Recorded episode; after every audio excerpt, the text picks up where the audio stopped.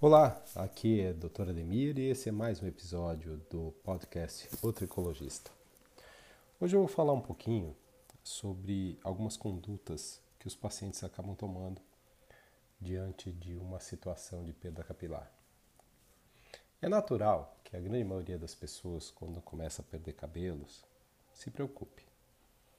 Isso é uma coisa evidente, desde a pessoa que é a mais cabeluda do mundo até a pessoa que já tem pouco cabelo. Quando ela percebe que os fios estão aparecendo mais na escova, no travesseiro, no banho, na mesa de trabalho, que ela tenha um olhar um pouco mais atento, uma preocupação um pouco mais significativa com os seus cabelos. Nesse sentido, muitas vezes algumas pessoas resolvem tomar algumas posturas que são fáceis, são as chamadas posturas fáceis, né? as condutas fáceis diante de um problema. Vão à farmácia, vão ao supermercado e procuram por aqueles que são os principais produtos é, que eles conhecem, que elas conhecem, vinculados ao controle da perda capilar. E a grande maioria das pessoas acredita que os shampoos são esses produtos. Os shampoos são os produtos menos eficientes de todos no tratamento capilar, mas são os mais vendidos. O apelo de um shampoo anti-queda ele é muito antigo e as pessoas acreditam que esse tipo de produto efetivamente tem que cumprir o papel que ele promete no rótulo. Marketing puro. E marketing puro porque a gente sabe que o tempo que um shampoo fica em contato com o couro cabeludo não permite uma entrega tão eficiente como gostaríamos dos ingredientes que supostamente naquela formulação deveriam causar é, uma, promover, na verdade, não causar, promover uma melhor atividade da raiz do cabelo, é, desencadeando um maior controle, uma maior é, saúde desse, dessa raiz do cabelo para diminuir a queda. Bom, tendo isso em mente, a pessoa que perde cabelos, se ela faz uma pesquisa nas redes sociais, na internet, quanto a, a quedas de cabelo, os algoritmos vão jogar na, na, na tela dela, né? Após a pesquisa, um conjunto de produtos e de formulações que são formulações que, via de regra, prometem mais do que cumprem. E prometem mais do que cumprem por quê? Porque as pessoas lançam produtos para vender.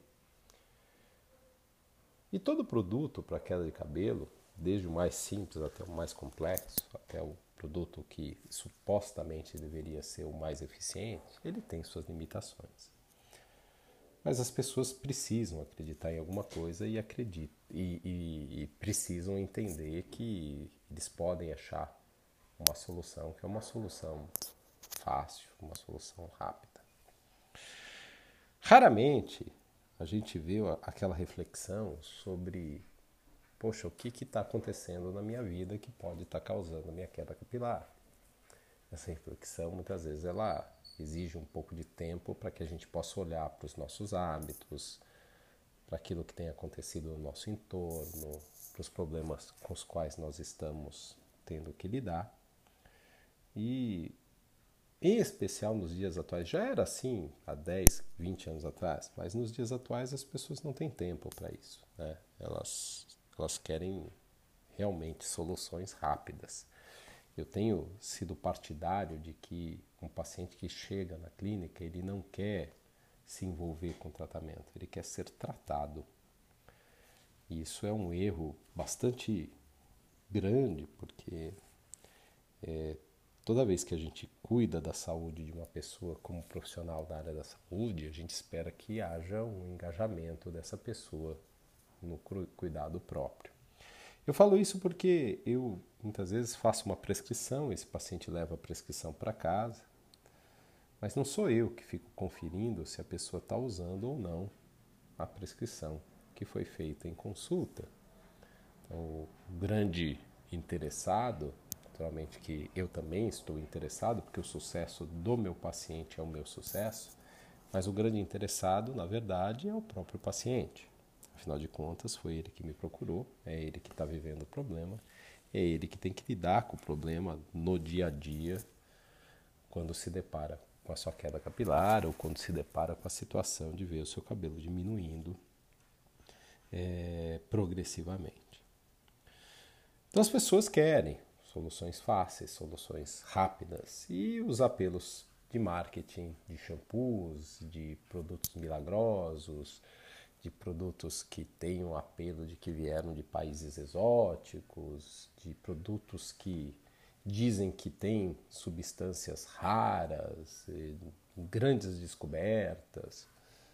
Todos esses apelos muitas vezes acabam chamando a atenção dos, dos das pessoas que estão com queda de cabelo e naturalmente que quando essas pessoas caem nessas furadas, nessas barcas furadas, elas entram em desespero.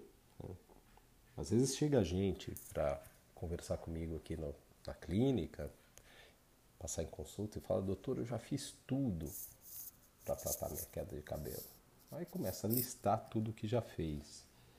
E o que, que ela fez? Ela fez absolutamente o caminho pior possível. Ela comprou os shampoos que na farmácia indicaram para ela, ela comprou os tônicos e produtos que ela viu nas redes sociais ou na internet. Ela procurou aquelas substâncias, aquela, aqueles produtos aquelas vitaminas que as blogueiras disseram que funcionam bem. Mas de fato, de fato, de fato, ela não fez absolutamente nada. Ela não seguiu um tratamento sério, ela usou muitas vezes esses produtos por um tempo muito curto. Essa é, essa é uma outra questão. As pessoas acham que o cabelo, as quedas capilares e as melhoras capilares vão acontecer num período de tempo curto. Isso é um grande erro.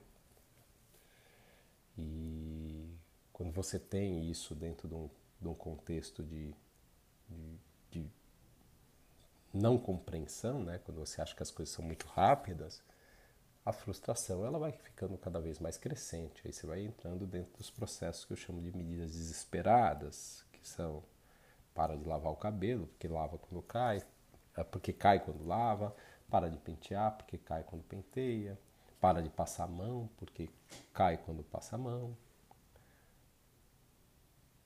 As suas medidas não estão dando certo, né? essas medidas não estão dando certo, e aí, a, em algum momento, se pensa numa ajuda profissional. E às vezes o mesmo tempo que se dá para um produto milagroso é o tempo que a pessoa dedica à ajuda profissional. Né? Então ela usou por 15 dias, viu que não deu resultado, acha que usou por tempo demais, fez o, o tratamento por 20 dias, não resolveu, ela parte para o próximo, para o próximo e para o próximo. E de próximo em próximo ela vai se frustrando e vai ficando cada vez mais depressiva, cada vez mais ansiosa e o cabelo cada vez mais ralo. O que está faltando para essa pessoa de tão importante? Né? A pessoa está tá precisando de organização de tratamento. Está precisando, em primeiro lugar, encontrar um profissional que tenha tranquilidade, que possa fazer um diagnóstico preciso, que possa fazer um planejamento estratégico preciso, que possa oferecer para esse paciente metas de resultados que sejam próximas daquelas que, que são realistas e não metas que possam vir a frustrar a pessoa que procura ajuda. E naturalmente que o paciente tem que aceitar essas metas e aceitar essas orientações e se engajar nos cuidados. Qualquer coisa que fuja disso, né, qualquer coisa que venha a ser colocada além ou pensada além, ou que a pessoa venha a ler, a ver na internet, a uma amiga falar, a uma blogueira dizer, muitas vezes só vão atrapalhar. Porém, se a pessoa quer discutir com o profissional essas dúvidas e essas questões, qual é o problema? Né?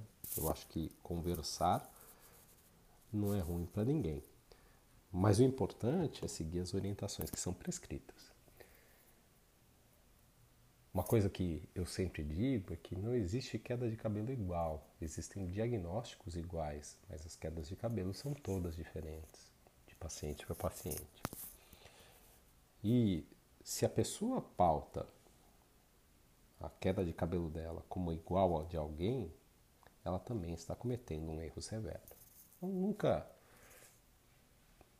crer que produtos que estão sendo vendidos aí sem orientação e cuidado de profissional vão ser produtos mais eficientes do que a atuação profissional em si. E tanto o paciente quanto o profissional devem estabelecer um vínculo muito bacana que suporte, entre outras coisas, uma organização do tratamento a partir de um diagnóstico bem feito, um plano de metas e um plano de ações que esse profissional deve ter já bem preparado para que ele possa atingir os gols junto com o paciente dentro daquilo que é, é o, o, o, conhecimento, né, o expertise dele quanto àquela doença e quanto àquilo que ele espera da evolução de cada caso. Então, ficam aí essas dicas. Né? Comentário breve hoje no nosso podcast. E em breve eu volto com outro episódio para falar sobre um tema que eu comecei a falar alguns episódios atrás, mas que eu não terminei, que é o tema alopecias. Eu falei de alopecia não cicatricial e o próximo episódio vai ser de alopecias cicatriciais. Um grande abraço. Sou o Dr. Ademir e esse é o podcast O Tricologista.